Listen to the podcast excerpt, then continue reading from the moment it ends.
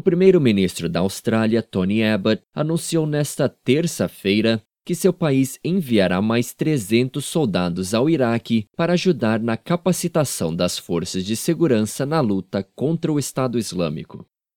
O novo envio de soldados conta com a contribuição da Nova Zelândia, cujo governo anunciou na semana passada que enviará mais de 140 militares ao Iraque. Atualmente, cerca de 200 militares das Forças Especiais da Austrália se encontram no país trabalhando em tarefas de capacitação.